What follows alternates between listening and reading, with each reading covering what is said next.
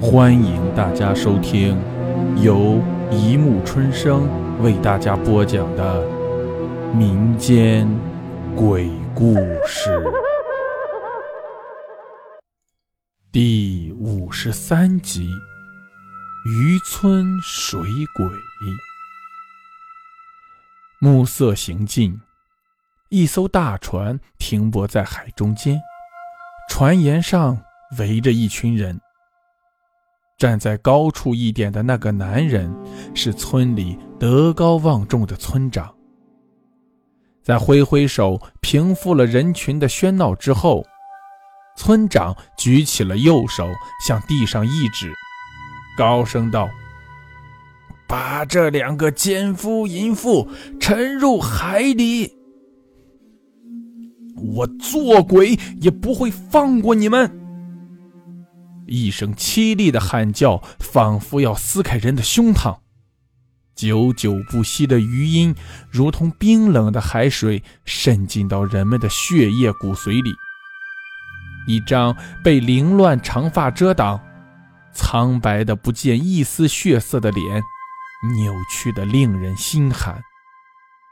在挣扎中，两只猪笼在翻动的大船上滚进了大海，霎时把平静的海水搅开了一阵剧烈的水花。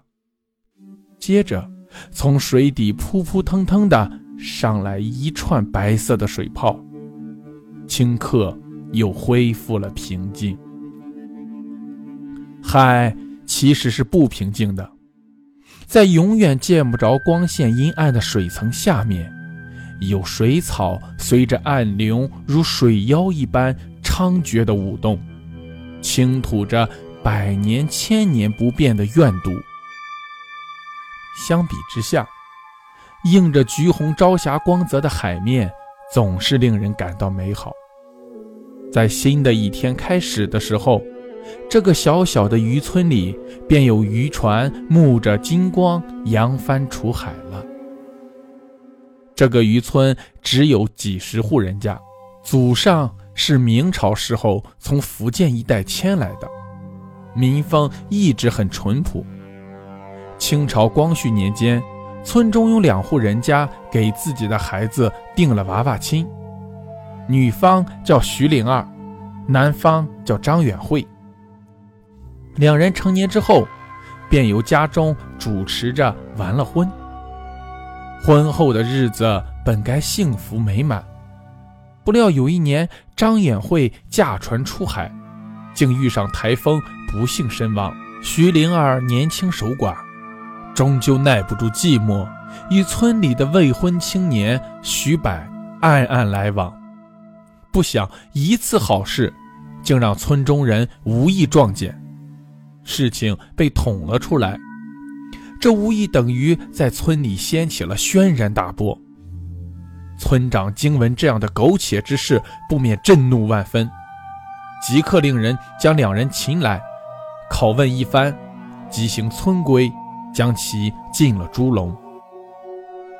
海水一如既往地拍打着岸边。梁晓明看到夕阳从海平线的那一头一点点消失，然后转瞬即来的黑暗便吞没了这个海边的小渔村。听得见海鸥在头顶偶尔盘旋过发出的叫声，在沉闷的潮声里显得有些凄厉。夏夜的风裹着令人窒息的气味迎面扑来。不远处昏暗的灯光，看起来就好像是在水中漂浮的红灯笼。梁晓明的女朋友阿芳在不远处呼唤他，并沿着沙滩朝他这边漫步走来。每年的这个时候，梁晓明都会与女友外出度假。今年是第四个年头了。过了今年，按照双方家里的意思，他们。就该结婚了。阿芳的步伐由走渐渐变成了跳跃，最后一下子抱住了阿明。阿明张开双手环住了阿芳，两人的步子开始往海里退去。在不由自主的呢喃声中，阿芳感觉到海水漫过了自己的腰。在不由自主的喘息声里，阿明看到海水泛起的光映上了阿芳的脸。他俩激情地沉浸在这无法抵挡的温柔里，最后又像巧克力一样融化进幽深的海水里。一九九五年盛夏的某个清晨，村长徐叔在一觉醒来之后，发现从城里来的阿明小两口竟一宿未归。村子地处偏僻，很少有城里人来此度假。阿明刚来，徐叔便发现自己喜欢上了这个开朗的小伙子，因此邀请阿明上自己家去住。老伴去世多年了，与阿明年纪相仿的孩子工作在外地，很长时间才回来一趟。虽然村里人都很尊敬他，但是徐叔的生活不免显得太寂寞。与阿明两人吃晚饭的时候，徐叔的心情一直很好，一连喝下去好几杯的酒。久违的开心过后。徐叔建议两人去海边走走，自己却因为有些不胜酒力，早早的睡了。徐叔心里有些不安，早饭顾不上吃，便去了海边。沙滩上的脚印被一夜的潮水冲刷得一干二净，茫茫的大海一望无际。沿着海滩寻找了一圈的徐叔。依然茫然一人，转眼已经进了午后。心急如焚的徐叔确信阿明两人已经消失在海里。徐叔回村叫了不少人出来，纷纷上了自家的船出海搜寻。一天很快过去，大家都一无所获，空手而归。次日。彻夜未眠的徐叔又领上一些人出了海。船在水里慢慢行进，船舷上系着一根长长的细绳，绳子的另一头奇怪地系着一只西瓜，任其在海面上漂浮。村里原来有老人传言，西瓜可以帮助寻尸。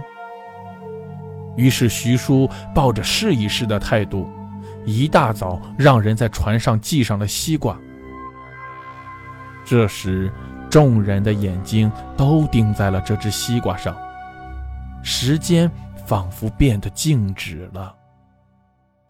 过了良久，西瓜仍不见动静，却没人敢张口打破这紧张的气氛。徐叔起身点燃了三炷香，插到船头，表情肃穆，迎空拜了一拜。船在海上游弋了好一阵子了，大家都有些动摇，有的人已经将注意力移到了别处。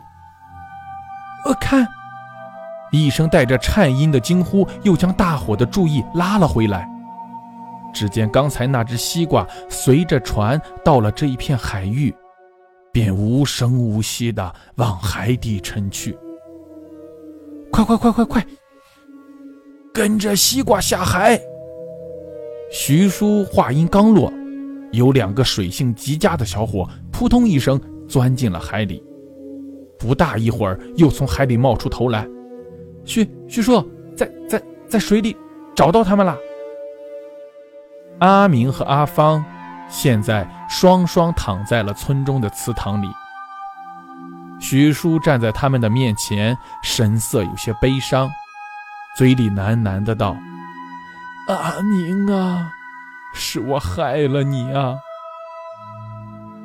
徐叔从眼眶里掉下几滴浊泪，不知不觉天色渐暗，徐叔在叹息中。脚步蹒跚，慢慢离去，背影显得有些苍老。祠堂里亮着昏暗的灯光，还有忽明忽暗、摇曳不定的烛火。莫非他们就这样安息了吗？不知道为何，徐叔在回去的路上总觉得有什么不对劲儿。奇怪，怎么阿明两个人就这么突然死在海里了呢？那天晚上也没有大潮，一切似乎都是如此的平静。徐叔忽然觉得自己真的是老了。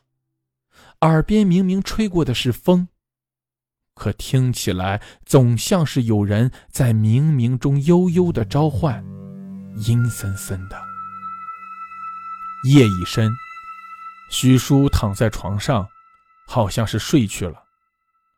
这时候，只有祠堂中仍旧亮着灯火，被乌云遮挡的月亮也隐去了光明。风声不止，树叶沙沙，黑暗里几乎伸手不见五指。恍然间，竟有火光在夜里穿梭，近了，近了，竟是朝着祠堂的方向走来。门吱呀一声开了，猛然一声惊叫：“哎呀！”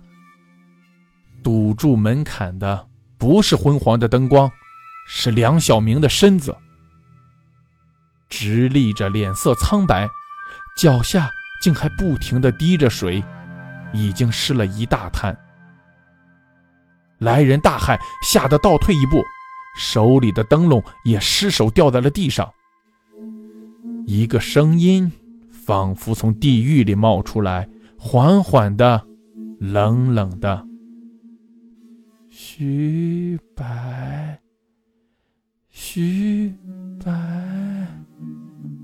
火光一晃，阿芳出现在阿明身后，头发披散，目光迥然，僵持间突然发出尖利的摄魂的啸窍，双手放在头上，缓缓的把自己头拧下，放到来人的面前。来人哪经得住如此恐惧之事，扑通倒在了地上。天色渐明，祠堂周围围了不少的人，因为大家一早发现阿明和阿芳离奇的不见了。正当大家议论纷纷的时候，徐叔赶来了，他也觉得此事十分蹊跷，便让人去镇上报了案。镇上很快来人了，是两个年纪稍长的警官，一个姓马，一个姓何。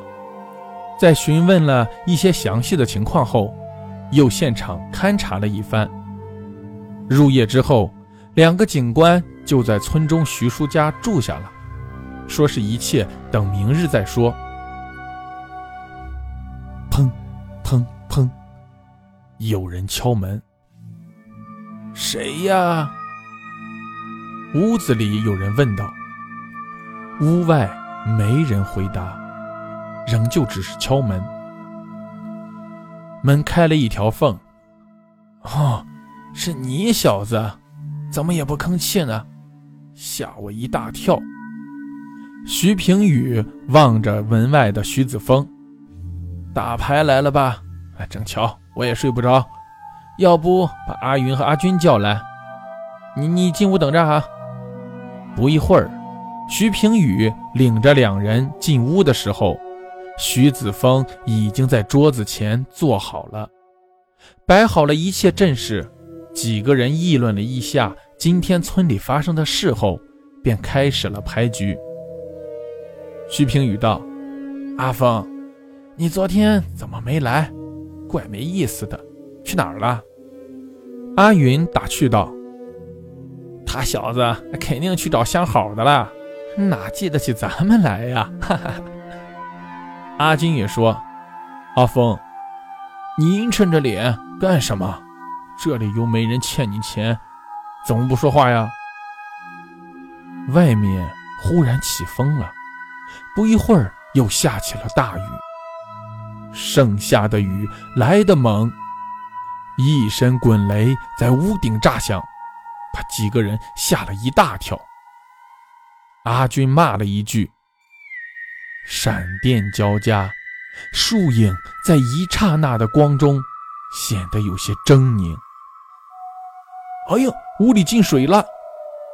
徐平宇停下手中的牌，正待起身，却突然眼盯着徐子峰：“你，你的手怎么在滴水啊？”听他这么一说，其他两个人也朝徐子峰的手看去。滴答滴答，桌子已经湿了一小块了。阿军有些好奇。伸出手指，轻轻蘸了点徐子峰手下滴下来的水，放到嘴里舔了一舔。咸的。阿军突然神色一变，猛然僵住，头上隐隐有冷汗冒出。抬头看看徐子峰，徐子峰的眼神已经变了，变得冷酷，并且浑身。开始滴水。阿军这时一把推翻桌子，后退几步，手指着徐子峰：“他他他他鬼上身了！”一听此言，大家一时手足无措，赶紧跳开。徐子峰站起身来，嘴角无声的裂开，露出血红的嘴，目光望出窗外。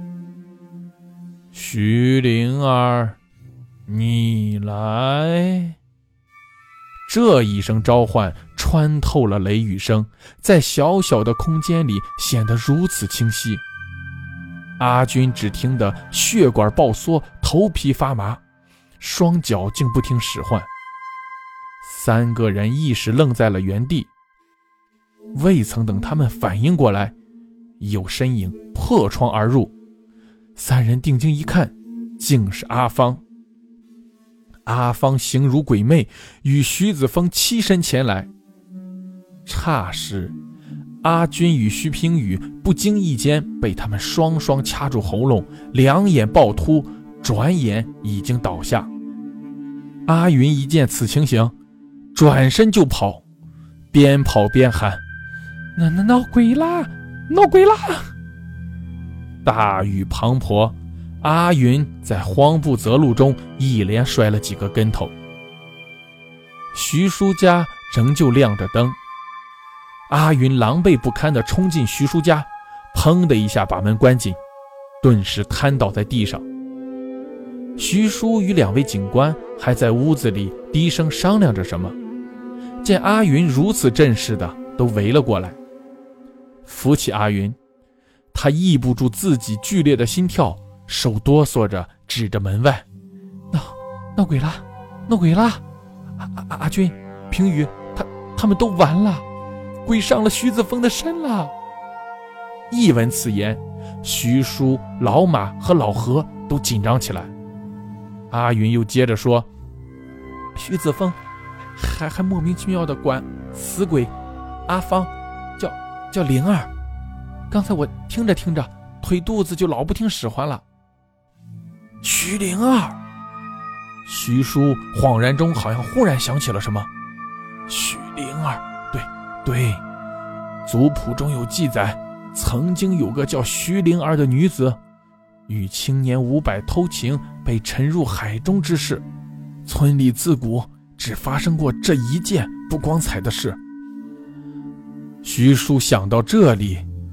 莫非百年之后，两个冤魂又附上人身，索命报复来了？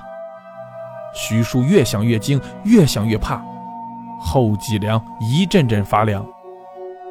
老何、老马不清楚内情，可看徐叔的脸色，知道也好不到哪儿去，连忙把随身带的枪掏了出来，将子弹推上了膛。雨势不减，并越下越大。门外传来咆哮声，两只鬼竟逆声而来。徐叔发出命令：“快将桌子抬来，把门堵上。”几人没有丝毫犹豫，迅速用桌子堵住了门，随后又用其他的重物堵上了窗户。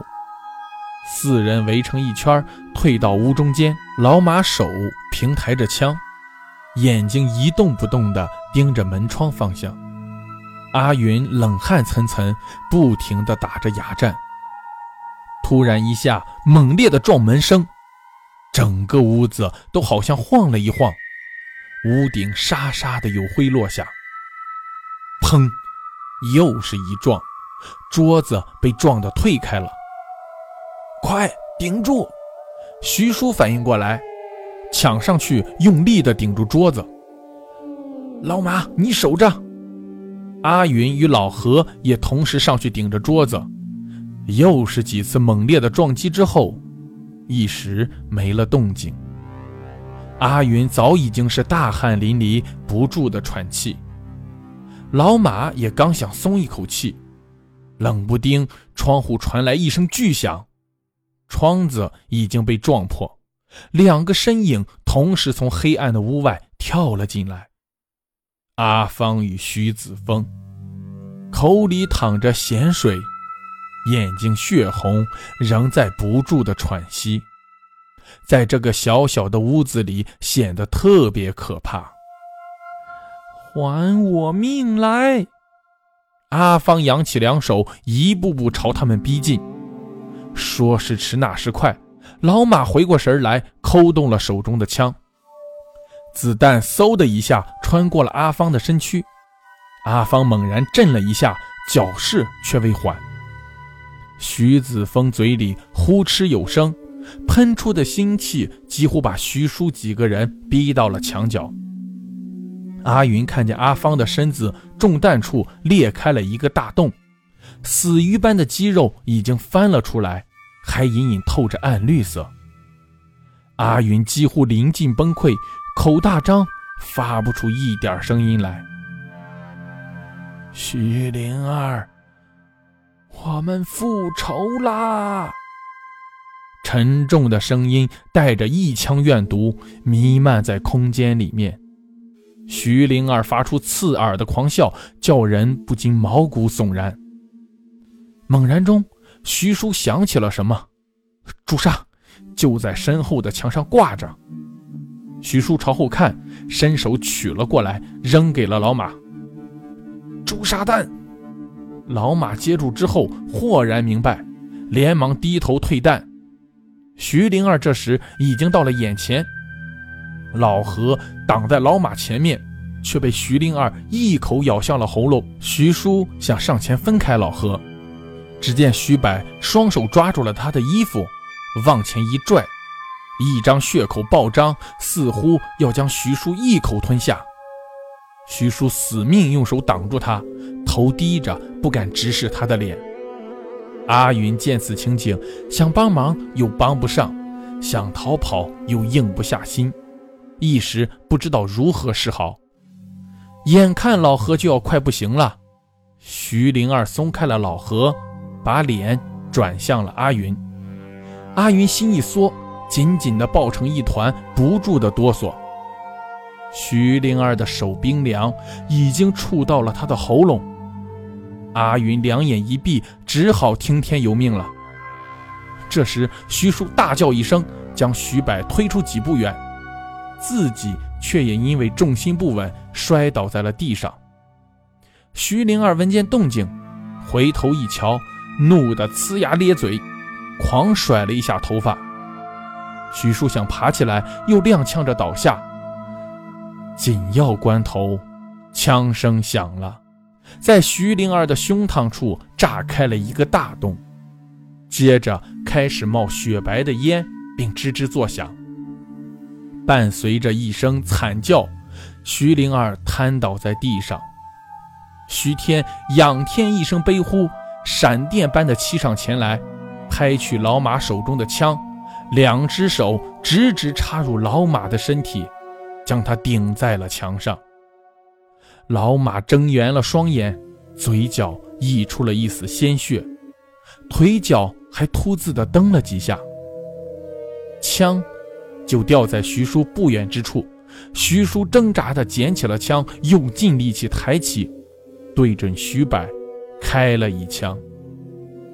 徐白倒了下去，两只手仍然朝天直竖着，一股白烟腾起，整个屋子里充满了浓浓的腥臭味儿，仿佛做了一场大梦。